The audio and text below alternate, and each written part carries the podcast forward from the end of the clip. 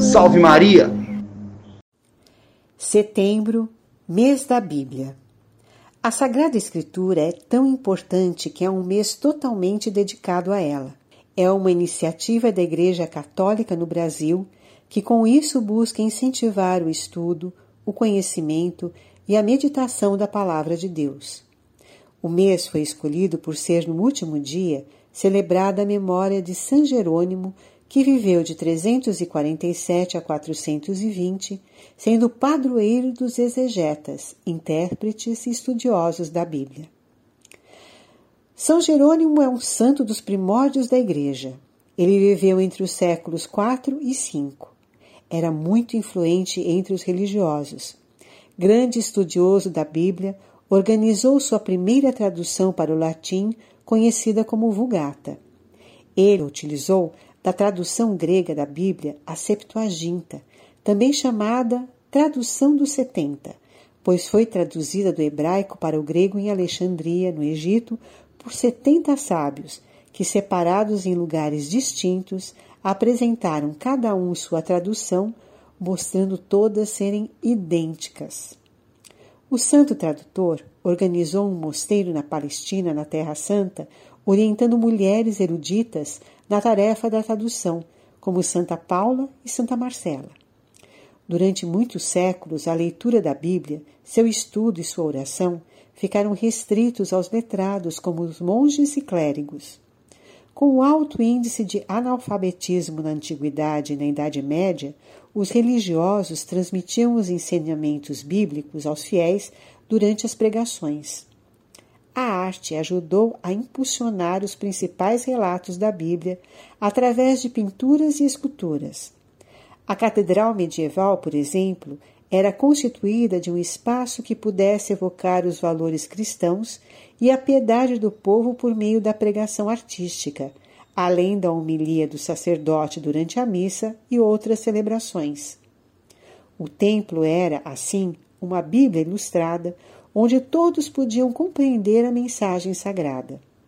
Temos muitos exemplares das catedrais edificadas na Idade Média que são verdadeiras obras da arte cristã.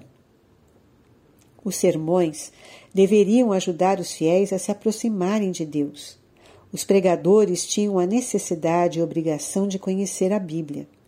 Assim, as bibliotecas foram e continuam sendo o templo do saber o tesouro onde se guarda preciosidades únicas. A Igreja conserva grandes obras da pregação destes homens e mulheres, como Santo Agostinho, São Bernardo, Santa Hildegard von Bingen, Santo Tomás de Aquino e tantos outros que foram grandes intérpretes das grandes Escrituras. Liam, estudavam e rezavam com a Bíblia. Ainda na Idade Média, surgiu no Mosteiro Cartucho um método de meditação com a Bíblia conhecida como Lexio Divina. Trata-se da forma tradicional e oficial de oração com a Bíblia. Não é um estudo, mas uma meditação pessoal com a Bíblia.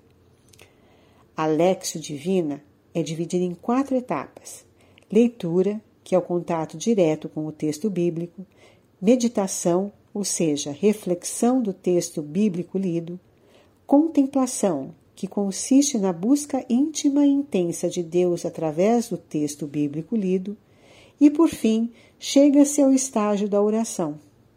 As etapas da Lexio Divina é como se fosse um banquinho com quatro pernas que sustentam e equilibram nossa vida em Deus, que se manifesta através de Sua palavra.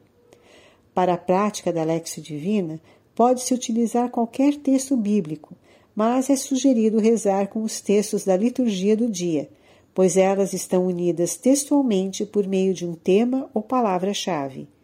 Isto contribui muito, principalmente porque as Sagradas Escrituras nos apontam para o Deus vivo que se dá em comunhão na Eucaristia. Os santos e santas possuíam um grande afeto para com a Bíblia.